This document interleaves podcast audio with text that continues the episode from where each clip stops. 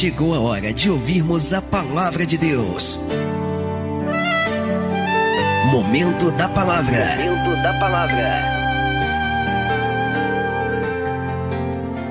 Juízes capítulo 6, versículo 25 diz assim a palavra: E aconteceu naquela mesma noite que o Senhor lhe disse: Toma o boi que pertence a teu pai, a saber, o segundo boi de sete anos, e derruba o altar de Baal que é de teu pai, e corta o bosque que está ao pé dele, e edifica ao Senhor teu Deus um altar no cume deste lugar forte, no lugar conveniente, e toma o segundo boi, e o oferecerás em holocausto com a lenha que cortares do bosque. Você pode dar um glória a Deus aí? Deus está dando uma orientação para um homem chamado Gideão. E o nome Gideão, dentre alguns significados, quer dizer derrubador. Diga, Gideão, derrubador. Então Deus está dizendo para Gideão: Gideão, você vai derrubar o altar de Baal.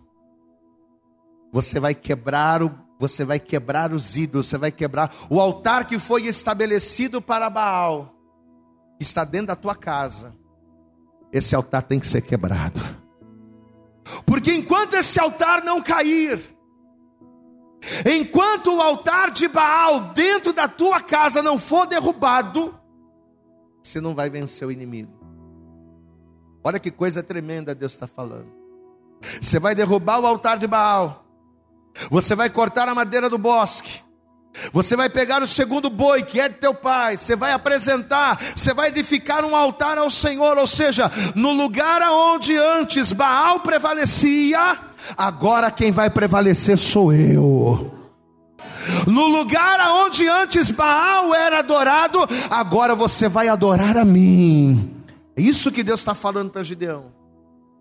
Você vai edificar um altar novo, só que esse altar agora vai ser o Senhor. E o que você vai oferecer, a adoração que você vai oferecer, não será mais para Baal, mas será para o Deus vivo e todo-poderoso. Eu tenho certeza que Baal vai ser destronado da tua família, Baal vai ser destronado da tua vida. Eu tenho certeza que a vitória será tua em nome de Jesus. Mas você está disposto a fazer o que Gideão vai fazer? Porque a gente lendo assim é bonito, é muito bom, mas tem o desenrolar da história. E é justamente isso que a palavra vai nos trazer. Capítulo 6, versículo 25. E aconteceu naquela mesma noite que o Senhor lhe disse: Toma o boi que pertence a teu pai, a saber, o segundo boi de sete anos. Derruba o altar de Baal que é de teu pai e corta o bosque que está ao pé dele. E edifica ao Senhor teu Deus um altar no cume deste lugar forte, num lugar conveniente e toma o segundo boi e o oferecerás em holocausto, com a lenha que cortares do bosque. Quem vai ser um derrubador de altar aqui? Diga glória a Deus. Estenda a tua mão aqui para frente, você vai curvar a tua cabeça agora, todos façam isso. Estenda a tua mão, curva a tua cabeça, fecha os olhos, vamos orar agora. Senhor nosso Deus e Senhor nosso Pai Todo-Poderoso, a tua presença já é real neste lugar. Através da adoração, através dos louvores, todo o terreno foi preparado, todo o ambiente foi preparado para que o Senhor se manifestasse neste lugar. E agora, ó Deus, nós estamos aqui, Senhor, assim como servos fiéis que precisam da tua direção nós estamos aqui, ó Deus, com os nossos ouvidos abertos para recebermos a orientação do céu, para que venhamos aprender a vencer o inimigo que se levanta contra nós. Não é na nossa força, não são nas nossas estratégias, mas é na tua palavra que vencemos. Por isso te pedimos agora em nome de Jesus. Fala, Senhor, com cada pessoa que está aqui nesta noite. Fala com essa pessoa que nos assiste pela internet, que nos ouve pelo podcast, Pai. Me ministra o nosso coração nesta hora, para que venhamos sair daqui com a certeza de que em Ti seremos mais que vencedores. Por isso, joga por terra os impedimentos, as barreiras, os obstáculos que tentaram se, que tentarem se opor a esta palavra. Ó Deus, prepara o ouvido para ouvir, o coração para receber, mas acima de tudo, prepara a mente, ó Deus, para entendermos, para retermos e para colocarmos em prática a Tua palavra, para que possamos possamos experimentar a tua boa, perfeita e agradável vontade. Fala conosco nesta noite, é o que nós pedimos com fé e desde já lhe agradecemos, em nome de Jesus. Você pode dizer amém, Jesus, você pode dizer glória a Deus, graças, isso, diga graças a Deus, vamos aplaudir bem forte a Jesus, mas dê o teu melhor, adore a Deus com, tuas, com, a, com as tuas palmas, isso, abre também a tua boca, diga glória, glória, glória a Deus, receba a nossa adoração nesta noite em nome de Jesus. Amém? Senta por favor no teu lugar. Olhe para cá. Neste momento da história, Israel, a nação de Israel, o povo santo, separado, povo escolhido, estava completamente afastado de Deus. Israel não estava fazendo a vontade do Senhor, não estava andando nos seus caminhos, não estava andando em seus estatutos. O povo de Israel, povo separado para ser santo ao Senhor, estava afastado do caminho. E todo o afastamento de Deus, ele traz, dentre várias consequências, todo o afastamento ele traz esfriamento. Afastamento gera esfriamento. Se você não está na comunhão, no partir do pão, se você não ouve a palavra, se você não busca Deus, não adianta, porque consequentemente o afastamento de Deus, ele vai trazer um esfriamento para a tua vida, e foi o que aconteceu com Israel. Israel entrou num esfriamento espiritual tão grande, mas tão grande, a ponto de Deus, como única alternativa, acabar permitindo que o seu povo, a menina dos seus olhos, fosse, estivesse, fosse entregue na mão dos midianitas por sete anos. Uma vez que eu me afasto, eu me esfrio. E o esfriamento faz com que eu me torne vulnerável. Quanto mais afastado de Deus eu estou, menos protegido por Ele eu estou. E se eu não estou protegido pela mão poderosa de Deus, consequentemente o inimigo vai prevalecer na minha vida. E nesse período, conta-nos a história que por causa desse afastamento, o povo vai sofrer como uma das maiores consequências as perdas. Diga comigo assim: perdas são reflexos do afastamento. A primeira coisa que acontece quando a gente se afasta de Deus é a gente começar a sofrer perdas. E o povo de Israel vai começar a passar por isso. Eles vão perder colheitas, eles vão perder lavouras, eles vão perder o gado, eles vão perder os bens, eles vão perder a liberdade, eles vão perder a autoestima. Pior do que você perder bens financeiros ou bens materiais, é você perder a autoestima, é você não saber mais quem você é, é você não ter mais aquela identidade que você sempre teve. As perdas para Israel foram tantas, mas tantas, que eles vão chegar a esse ponto. Eles vão perder a sua autoestima. Imagine uma pessoa, imagine um homem que não consegue defender a sua própria casa. Imagine um homem, pai de família, que por não ter forças para defender a sua família, precisa chegar ao ponto de pegar a sua família e se esconder em cavernas, porque era isso que Israel fazia. Quando eles ouviam dizer que os midianitas estavam vindo, eles corriam para as cavernas, porque não tinha como defender a sua própria casa. Porque eles vinham como gafanhotos, eles vinham em tão grande número que Israel não conseguia prevalecer. Agora você imagine o que isso causava nos homens, nos pais de família, no chefe de família, as pessoas entrarem na sua casa e saquearem tudo que você tem, as pessoas entrarem no teu campo, pegarem a tua lavoura, aquilo que você plantou, aquilo que você suou para fazer, as pessoas irem lá e meterem a mão e você não poder fazer nada. Imagine um homem que por não conseguir defender o seu trabalho, o seu ganha-pão, ele ter que se submeter a se adaptar à situação. Porque a Bíblia vai dizer que, por medo dos midianitas, os filhos de Israel vão começar a malhar o trigo no lagar. Só que lagar não era lugar de malhar trigo, lagar era lugar de malhar uvas. Mas por que, que eles estavam fazendo isso? Porque era uma forma deles se adaptarem a uma condição imposta pelo inimigo. O povo de Deus estava tendo que se submeter aquilo que o inimigo estava impondo. E por quê? Porque eles não tinham mais a proteção de Deus. Eles estavam afastados, eles estavam frios.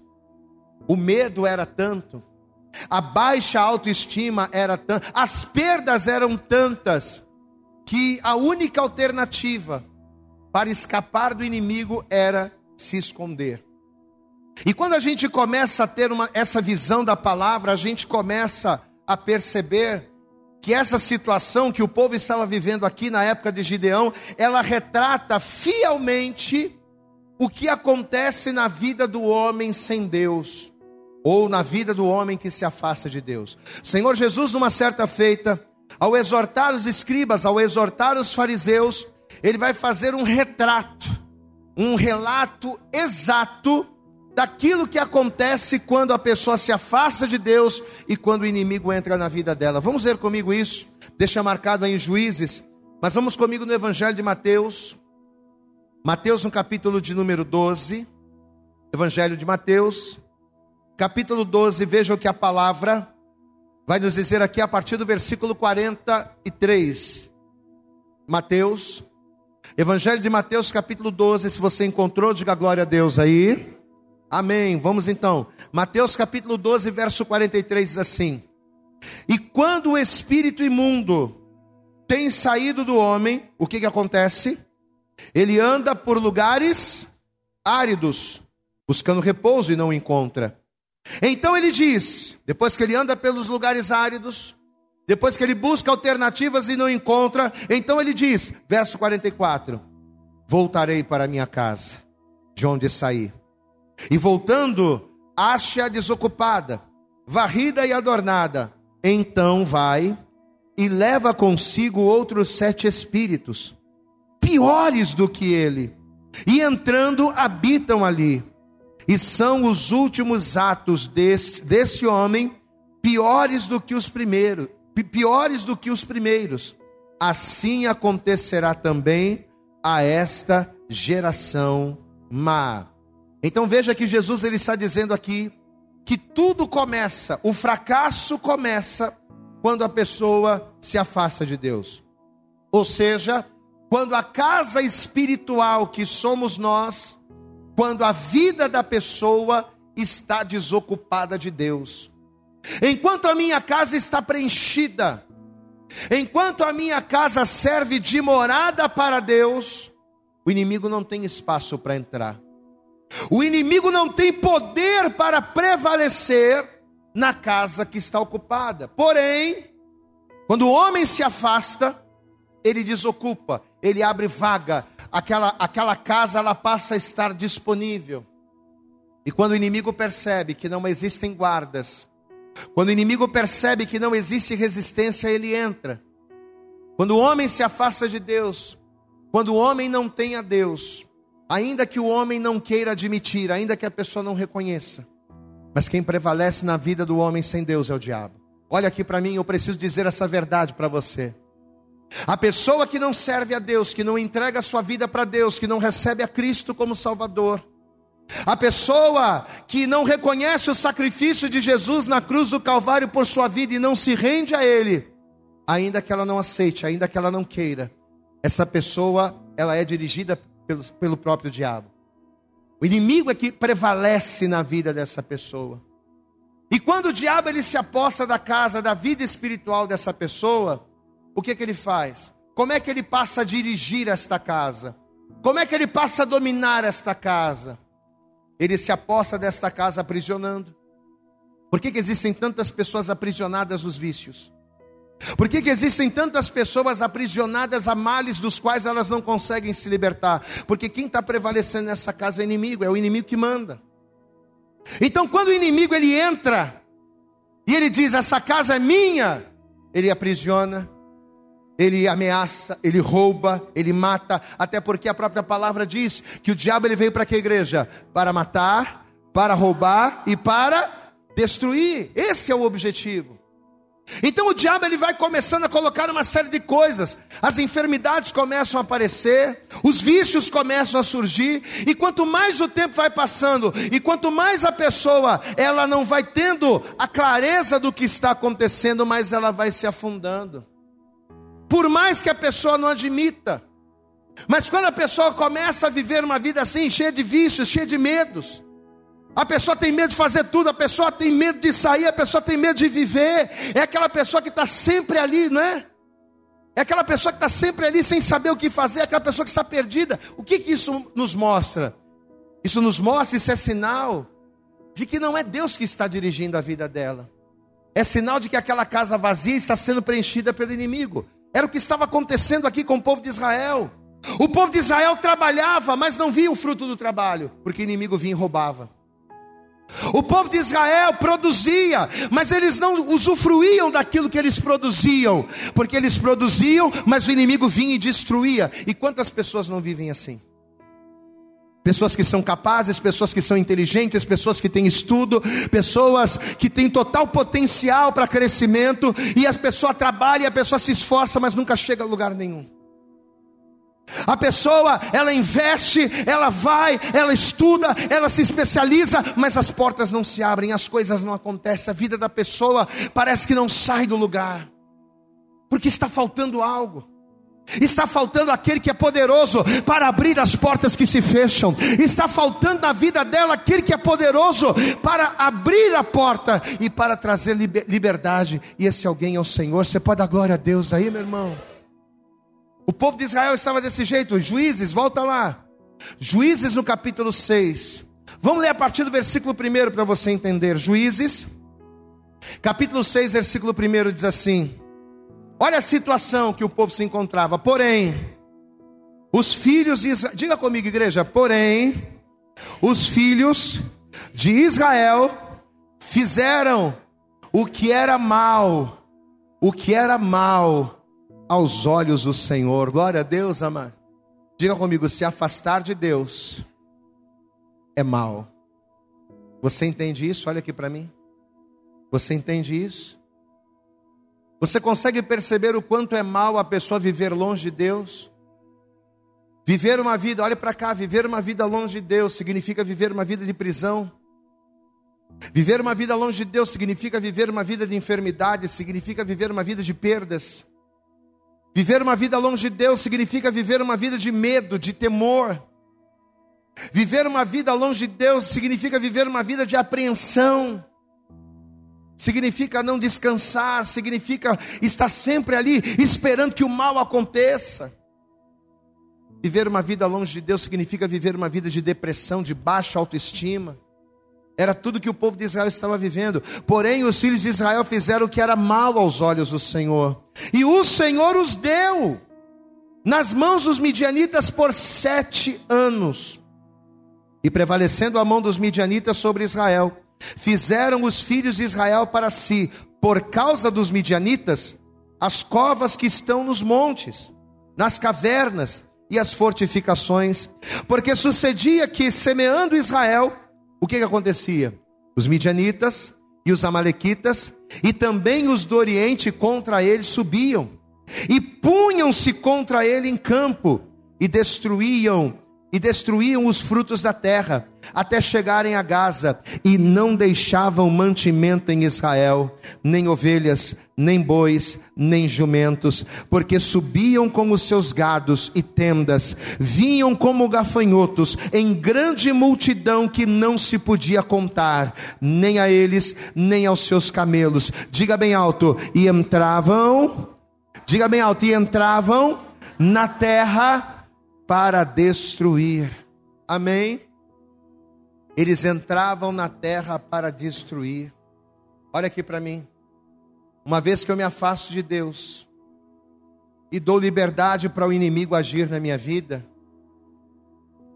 o objetivo dele é um só: é destruir você, é destruir a tua família, é destruir o teu casamento, é destruir a tua vida profissional, a tua vida financeira, a tua saúde, é matar os teus sonhos. Uma vez que o inimigo ele entra e ele acha a casa adornada, limpa, toda bonitinha, o que, que ele faz? Ele derruba essa pessoa. A ponto dela achar que se acovardando, que se escondendo em cavernas, ela vai amenizar o problema, porém ela só vai piorar a ponto dela se adaptar ao que o inimigo faz. Sabe aquela pessoa que diz assim: "Ah, eu estou enfermo, eu estou doente, mas todo mundo fica doente, isso é coisa da vida.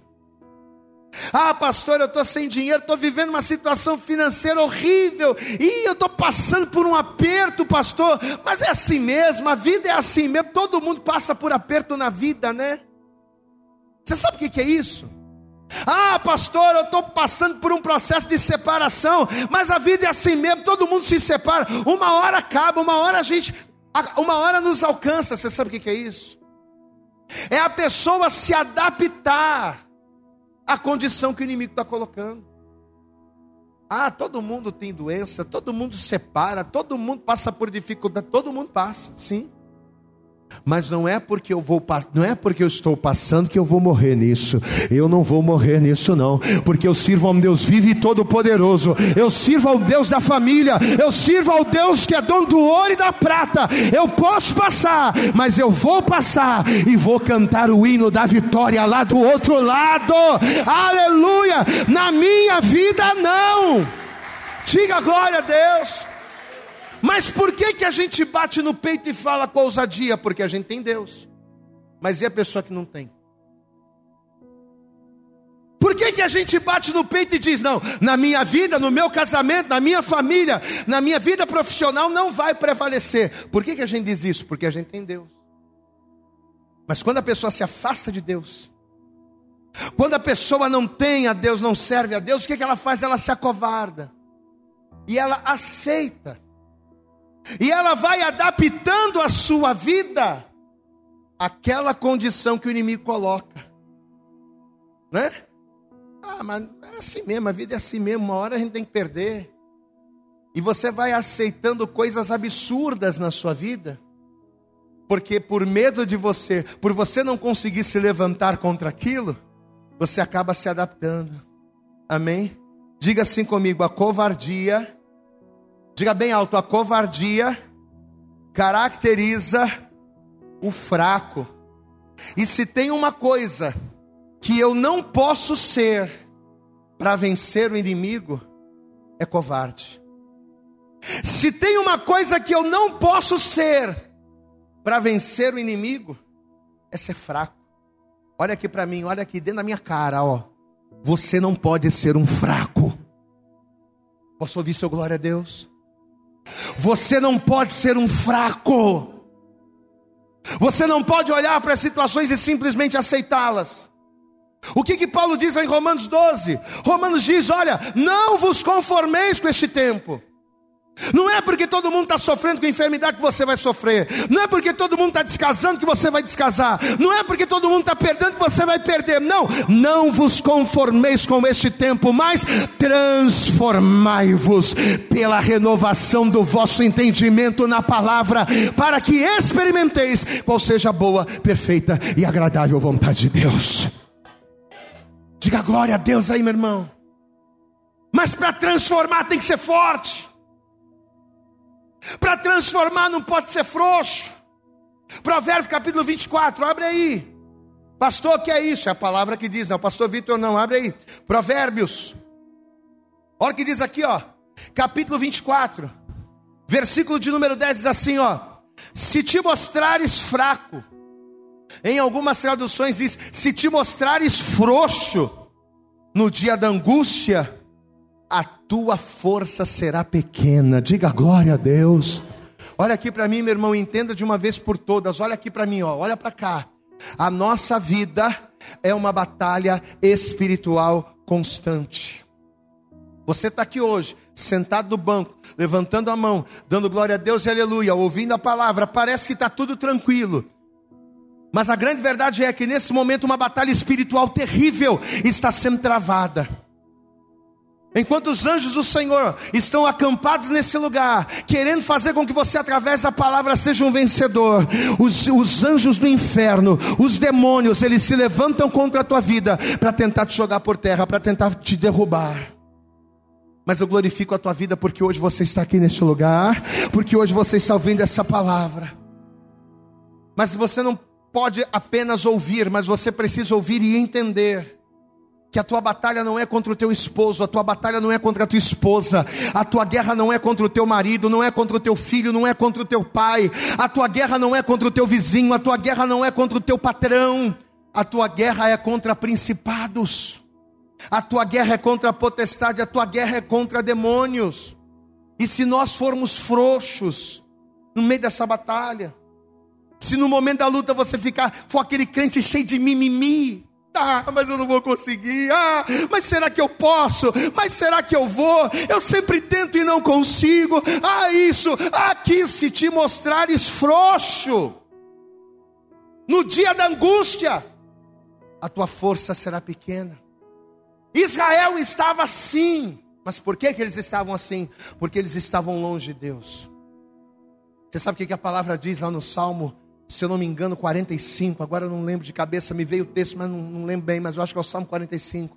A palavra de Deus ela diz assim: ó que Deus é o nosso refúgio e fortaleza, Ele é o socorro bem presente na angústia, e nele confiarei. Diga glória a Deus, o Senhor dos exércitos está convosco. Eu quero profetizar essa palavra sobre a tua vida, pastor. Eu tenho me sentido fraco, eu tenho me sentido caído. Receba, o Senhor dos exércitos está convosco, o Deus de Jacó é o vosso nosso refúgio e fortaleza.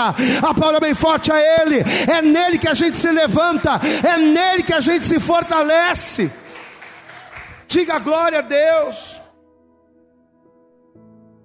O povo de Israel estava no meio do caos. Você consegue imaginar você viver sete anos sendo roubado?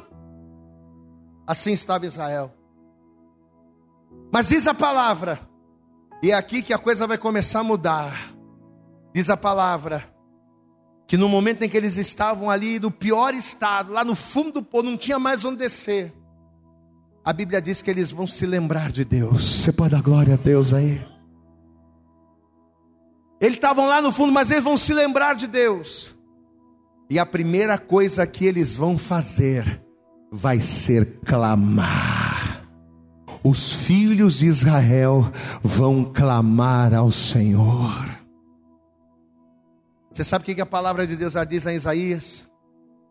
Que os ouvidos do Senhor não estão agravados para que não possa ouvir. A palavra de Deus ela diz que as mãos do Senhor elas não estão recolhidas para que não possa salvar, não. Você pode estar em qualquer situação. Você pode estar no profundo do mar, você pode estar coberto de lama, você pode estar lá no fundo do poço.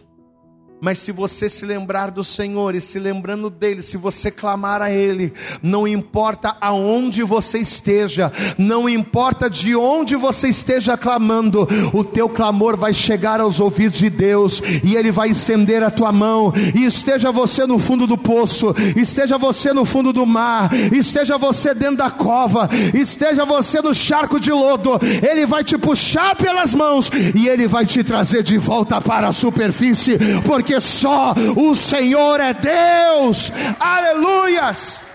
Diga glória a Deus. Deus vai ouvir a oração. Volta lá, Juízes. Juízes capítulo 6, volta lá. Juízes, capítulo 6. Vamos ler aqui a partir do versículo de número 4, para a gente não perder o contexto. Juízes capítulo 6, versículo 4 diz assim: E punham-se contra ele em campo e destruíam os frutos da terra até chegarem a Gaza. E não deixavam mantimento em Israel, nem ovelhas, nem bois, nem jumentos, porque subiam com seus gados e tendas, e vinham como gafanhotos em grande multidão que não se podia contar, nem a eles, nem a seus camelos, e entravam na terra para destruir. Versículo 6: Assim Israel empobreceu muito pela presença dos midianitas. Diga bem alto, igreja. Então, os filhos de Israel clamaram ao Senhor. Diga glória a Deus. Como é que o inimigo está agindo na sua vida? Olhe para mim. Eu não sei. Eu não sei como o inimigo está agindo na sua vida. Não sei se é na sua casa, se é na sua família, se é na sua vida financeira. Eu não conheço a tua vida. Eu não sei quais são as maneiras que o inimigo tem envergonhado você, porque isso aqui era uma vergonha. O povo estava sendo não só roubado, estava sendo envergonhado. O povo estava não só perdendo dinheiro, perdendo gado, mas estava perdendo autoestima. O pessoal estava ficando deprimido. Pois é, eu não sei de que maneiras, quais são as maneiras que o inimigo tem usado para sugar a tua força. Mas uma coisa eu sei: que se nesta noite você se lembrar de Deus, se nesta noite você se lembrar de onde você caiu e se arrepender, e se arrependendo, se você clamar a Ele, pode ter certeza que Ele ouvirá o teu clamor e Ele enviará o socorro. É a palavra que garante isso. O povo vai reconhecer a dependência de Deus, eles vão se humilhar, eles vão clamar. Deus vai ouvir o clamor.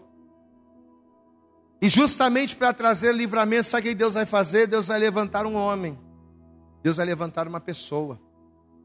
Deus vai levantar um homem chamado Gideão. Diga assim comigo: Deus sempre vai usar pessoas. Às vezes a gente acha que Deus vai fazer na nossa. Às vezes a gente acha que a obra que Deus vai fazer na nossa vida vai ser algo sobrenatural. É algo sobrenatural, sim. Mas o sobrenatural de Deus, ele sempre vai se manifestar por intermédio de pessoas. E na maioria das vezes essas pessoas somos nós mesmos. Glória a Deus, amado. Às vezes a gente acha que a bênção, a vitória vai vir do pastor, vai vir do fulano, vai vir do ciclano, quando na verdade o poder para transformar a coisa está em você. A única coisa que a única coisa que é necessária é que você seja despertado, é que o poder seja acionado em você, porque você está adormecido. Amado, olha aqui, ó, 90% dos nossos problemas, eu posso até aumentar um pouquinho mais esse percentual. 99% dos nossos problemas, eles têm a solução em nós mesmos. A solução de 99% dos nossos problemas, a solução de 99% das nossas lutas está em mim mesmo. Está na atitude que eu ainda não tomei está na posição que eu ainda não assumi, está no posicionamento que eu ainda não tomei, seja por causa do medo, seja por causa da covardia, seja por causa do comodismo, eu não sei. Mas 99% daquilo que eu preciso para a minha vida, do, do, daquilo que eu preciso para viver a transformação, está em mim. Deus vai levantar um homem chamado Gideão. Só que Gideão, se você for na palavra, você vai ver, Gideão não era Sansão. Sansão era um camarada tão forte que ele sozinho derrotava mil homens. Pois é, Sansão, ou melhor, Gideão não era Sansão. Gideão não era um Davi.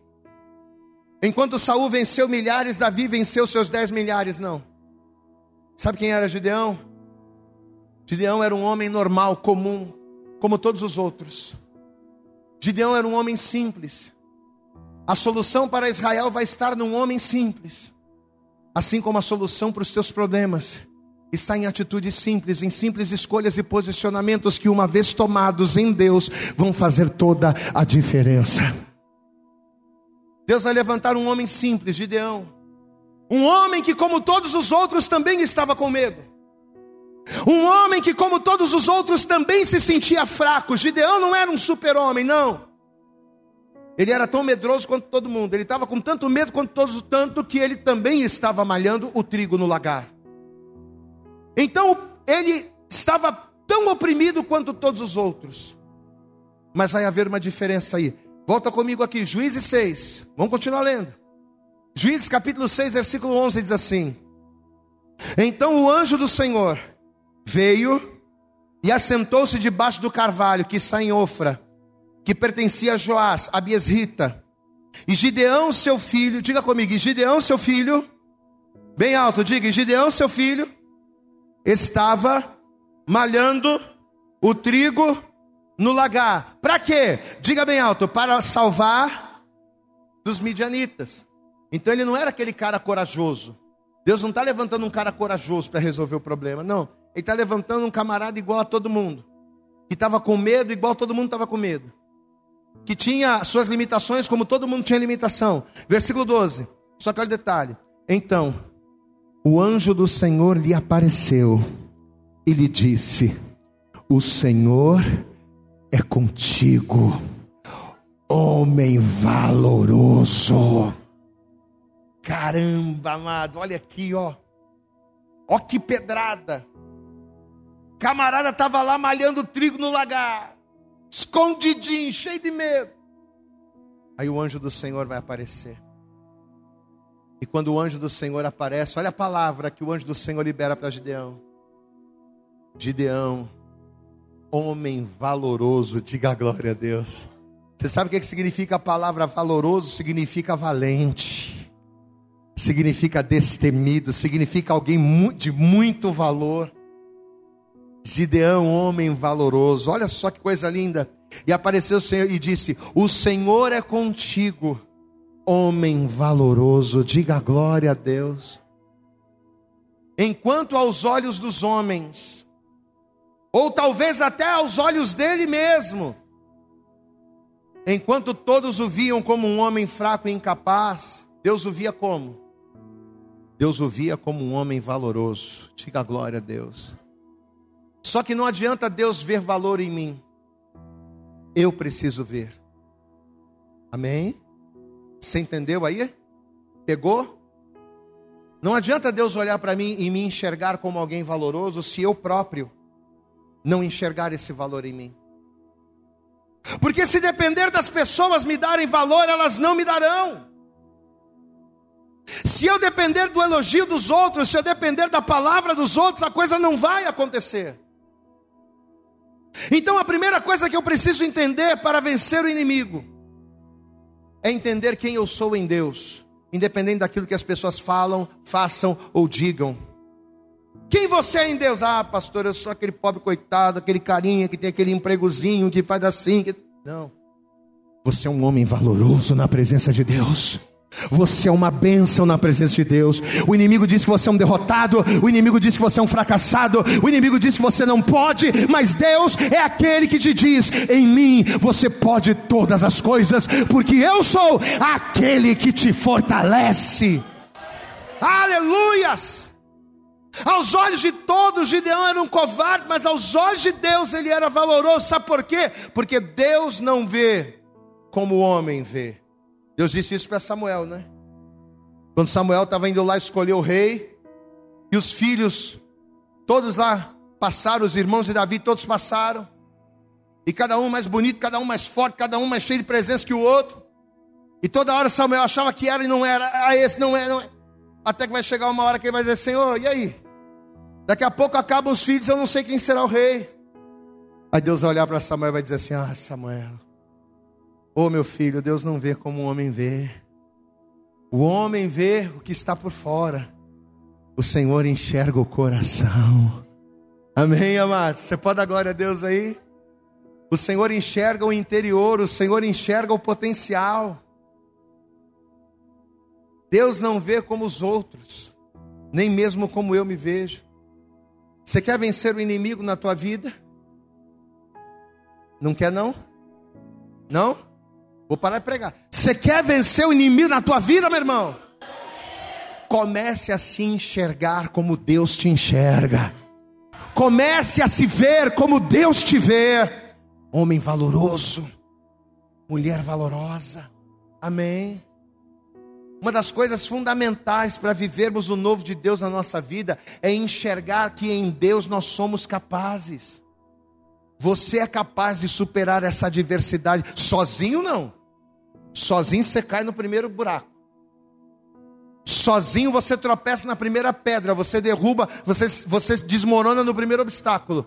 Mas em Deus, em Deus eu posso todas as coisas. Em Deus eu salto muralhas. Em Deus eu venço exércitos. Em Deus eu sou mais que vencedor. A primeira coisa que Deus vai fazer para transformar Gideão em um homem vencedor vai ser mudar a forma como ele próprio se via. E sabe como é que Deus vai fazer isso? Enchendo-o de palavras incentivadoras. Eu falei isso aqui de manhã e eu vou falar mais uma vez. Você sabe por que você tem que estar na igreja? Você sabe por que a gente precisa estar na igreja? Porque a igreja é o único lugar aonde a gente recebe palavras de incentivo. Aonde o teu problema, por maior que seja, tem solução. Aonde a tua situação, por mais impossível que seja, você vai ouvir palavras que vão te fazer crer. Se você contar o teu problema para qualquer pessoa, as pessoas vão, ih, ih você está com, você tá com câncer, você vai morrer. Né, pai? Cadê meu pai? Né? Aí, ó. Olha o velho como é que tá bonito. Pode dar glória a Deus? Vai no mundo, você vê, ih, tá com câncer, vai morrer. Ih, perdeu o emprego. Ih, quantos você tem? 50, 60? Ih, você perdeu. Ih, já é. Né, Cleano? Né, Cleano? Dá glória a Deus aí, Cleano. Homem de Deus, rapaz. Camarada recomeçou já, olha lá. E tá lá, ó, firme na roça. Pode dar glória a Deus aí? Mas se você for no mundo, amado, acabou. O único lugar onde Deus diz que você vai conseguir aquilo que é impossível é na casa dele. E é o que Deus vai fazer com Gideão, versículo 12. Vamos lá. Vamos continuar lendo, capítulo 6. Versículo de número 12. Então o anjo do Senhor lhe apareceu e lhe disse: O Senhor é contigo, homem valoroso. Só que aí o Gideão não entendeu, vai começar a choramingar. Versículo 13: Mas Gideão respondeu: Ah, Senhor, aquela pessoa que fica, né? Não acredita, Deus está falando e a pessoa está, né? Resistindo. Mas Gideão lhe respondeu: Ah, Senhor meu, se o Senhor é conosco, por que, que tudo isso aconteceu? Por que, que tudo isso nos sobreveio? E que é feito de todas as suas maravilhas que nossos pais nos contaram, dizendo: Não nos fez o Senhor subir do Egito? Porém, agora, o Senhor nos desamparou, o Senhor nos deu nas mãos dos medianistas. O Senhor disse que é comigo, mas permite essa, essa, essa luta na minha vida financeira. O Senhor está dizendo que é comigo, mas permite que eu passe por tanta dificuldade. Versículo 14. Então o Senhor olhou para ele e disse: Gideão, essa aqui eu vou acrescentar. Cala tua boca, Gideão, e vai nesta tua força e livrarás a Israel das mãos dos midianitas. Porventura não te enviei eu? Aleluias! Se eu estou te enviando, rapaz, se eu estou mandando, vai, porque a vitória é tua. Aleluias! Para de ficar choramingando. Ah, mas por quê? Ah, mas eu estou na igreja e por que isso acontece? Mas não importa o que está acontecendo. O que importa é que Deus está contigo, meu irmão. O que importa é que o Senhor está contigo e operando Deus na tua vida. O homem não pode fazer nada. Amém. O único lugar onde o covarde, o fraco, o abatido, o incapaz, o doente, o desmotivado, o único lugar onde ele vai ouvir palavras de ânimo, é na presença de Deus. Somente em Deus somos motivados a crer. E é por isso que Deus te trouxe aqui nesta noite para dizer a você que aquilo que os homens estão dizendo que você não vai conseguir, você vai conseguir. Aquilo que o diabo falou, aquilo que o diabo determinou, vai acabar, vai morrer, acabou. Não vai, o diabo ele não tem poder para colocar um ponto final. Quem coloca o ponto final na tua história é Deus. Amém, amado, é Deus. E o ponto final vai vir depois da tua vitória. Amém. Só que tem um detalhe. Deus nos chama quando a gente clama. Estou fazendo um resumo rápido. A gente clama Enquanto a gente não clama, enquanto a gente não lembra de Deus, a gente fica escangalhado. Aí a gente lembra de Deus. Aí a gente clama. Quando a gente clama, o que, que Deus faz? Ele nos levanta e diz: Eu sou contigo. Glória a Deus. Só que quando Deus nos levanta, e quando Ele diz: Eu sou contigo, Ele vai nos colocar numa posição em que nós teremos que tomar uma decisão. Amém? Uma vez que eu reconheço que somente Deus pode, pode me capacitar a vencer o inimigo. Uma vez que eu me posiciono nele, estou em Deus agora, estou acreditando, estou crendo. Ele vai me colocar numa posição de decisão, e é o que vai acontecer com Gideão. Deus vai falar, Gideão vai choramingar, mas vai crer. Aí Deus vai falar: agora você vai ter que tomar uma atitude. E aí a gente vai cair no texto inicial. Vamos lá comigo? Juízes capítulo 6, a partir do versículo de número 22. Juízes, capítulo 6, versículo 22. Já estamos caminhando para o fim. Juízes 6, verso 22 diz assim: Então viu Gideão que era o anjo do Senhor, e disse Gideão: Ah, Senhor Deus, pois vi o anjo do Senhor face a face. Porém o Senhor lhe disse: Paz seja contigo, não temas não morrerás, estou contigo. Então Gideão edificou ali um altar ao Senhor e chamou-lhe e chamou-lhe o Senhor é paz. E ainda até o dia de hoje está em Ofra dos Asbierritas. Agora aqui o texto que a gente leu no início. E aconteceu naquela mesma noite que o Senhor lhe disse: presta atenção, toma o boi que pertence a teu pai, a saber, o segundo boi de sete anos, derruba o altar de Baal que é de teu pai, e corta o bosque que está ao pé dele. Você percebe que nada aqui é do Gideão. Percebeu? O altar era de Baal, né? O altar, aqui ó, vamos lá.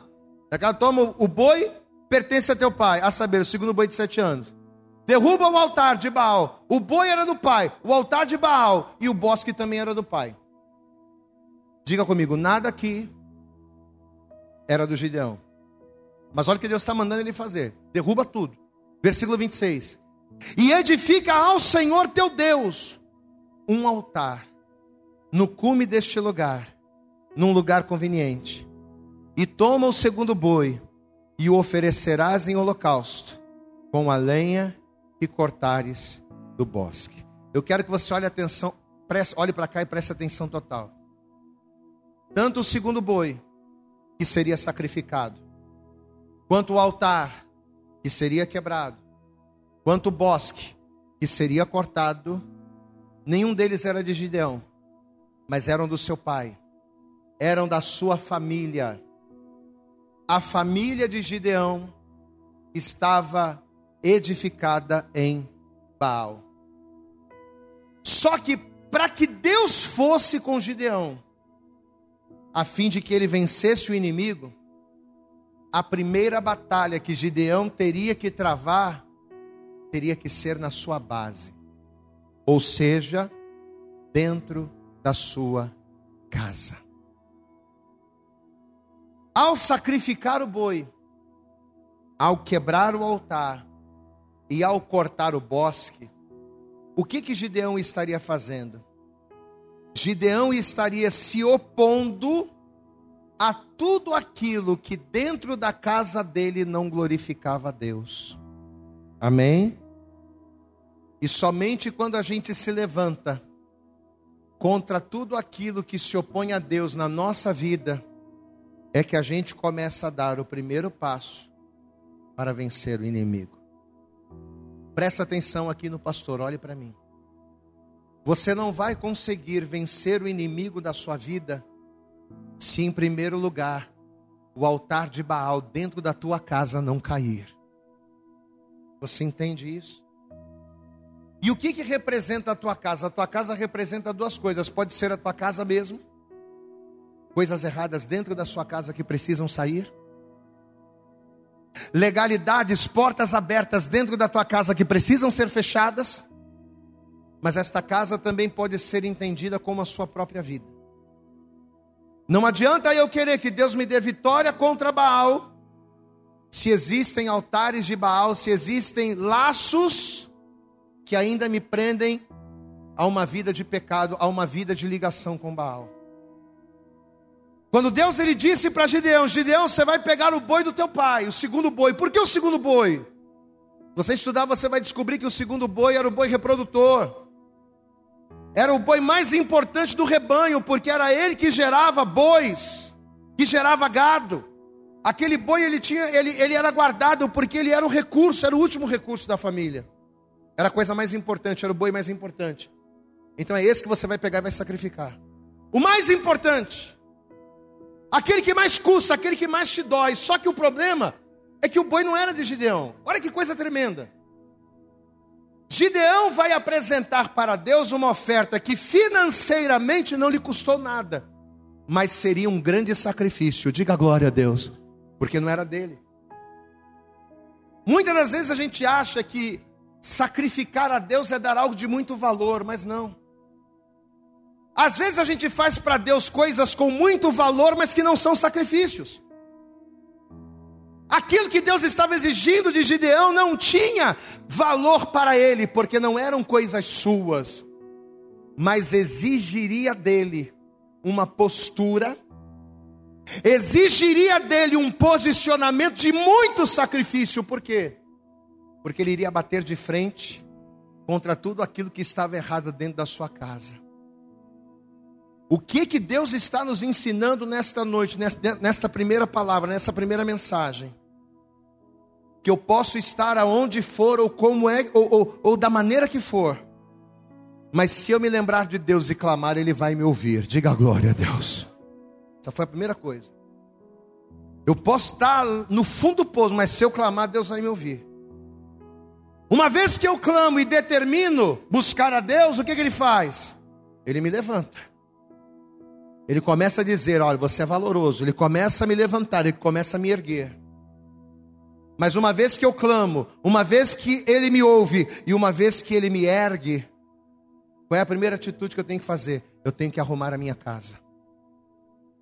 Eu tenho que ser um derrubador de altares. Eu não posso aceitar que dentro da minha casa Baal continue prevalecendo. Os costumes de Baal, os hábitos de Baal, a adoração de Baal continue eu tenho que quebrar o altar. E detalhe: no lugar que antes Baal era adorado, eu tenho que edificar um altar para que o nome do Senhor seja glorificado. Você pode aplaudir bem forte ao Senhor. Gideão, você é o derrubador de altares. Olha o que Deus está falando conosco. Qual é o objetivo de você ter vindo aqui hoje? Eu costumo dizer o seguinte: igreja não muda a vida de ninguém. Olha aqui para mim. Igreja não vai mudar a sua vida, não é a igreja que vai mudar a sua vida. Quem vai mudar a sua vida é Deus. E Deus vai mudar a sua vida através de você. Qual é o papel da igreja? É ser o canal, é ser o lugar por onde Deus ele vai te ensinar. Pastor, eu preciso tanto de uma direção, estou perdido no meu casamento, eu estou perdido, pastor, na minha vida profissional, eu não sei o que fazer. Você vem para a igreja, Deus vai te dar a palavra, Deus vai te dar a direção. Agora, o que é que você vai fazer com essa direção? É aí que está. Você sabe o que, que Gideão vai fazer? Você acha que Gideão não tremeu? Caramba, o boi é do meu pai. E esse segundo boi, Deus podia pedir qualquer boi, menos o segundo, porque o segundo é o mais caro, é o mais importante, é da família. Olha o problema que ele ia arrumar. Mas Deus mandou, então é ele que eu vou sacrificar. Por mais importante que ele seja. Quem está entendendo a revelação aqui, diga glória a Deus. Tem coisas na nossa vida que a gente se apega, que são importantes para nós, mas a gente tem que deixar. Você está entendendo o mistério, meu irmão? Quando a gente vem para Deus e a gente determina que a gente vai ter uma vida diferente, tem coisas que a gente não quebra mão, que são importantes, mas a gente tem que largar. Por quê? Porque por mais apegados que a gente seja, não louva a Deus, é de Baal. E enquanto a gente não desapegar, a gente não vai vencer o inimigo. Nesta noite, Deus te trouxe aqui. E Ele preparou essa palavra para dizer para você: varão valoroso varoa valorosa, eu sou contigo. Você não está sozinho nesse negócio, não. Eu estou contigo. Mas você está disposto, você está disposta a ser um Gideão, a ser um derrubador de altar e derrubar da tua vida o altar de Baal e desapegar do segundo boi daquilo que você preza e que tanto você estima, mas que na verdade não adora a Deus? Porque se você estiver disposto ou disposta, você vai dar o primeiro passo rumo à vitória contra o teu inimigo. Toda a igreja se coloque de pé, por favor. E assim que você se colocar de pé, você vai dar para Jesus, mas você vai dar para Jesus a tua melhor salva de palmas. Mas eu quero que você faça o teu melhor, isso. Abre também a tua boca. Com a tua mão você aplaude com a tua boca, diga glória, glória a Deus. Isso. Aleluias. Eu acredito que essa mensagem falou poderosamente com você.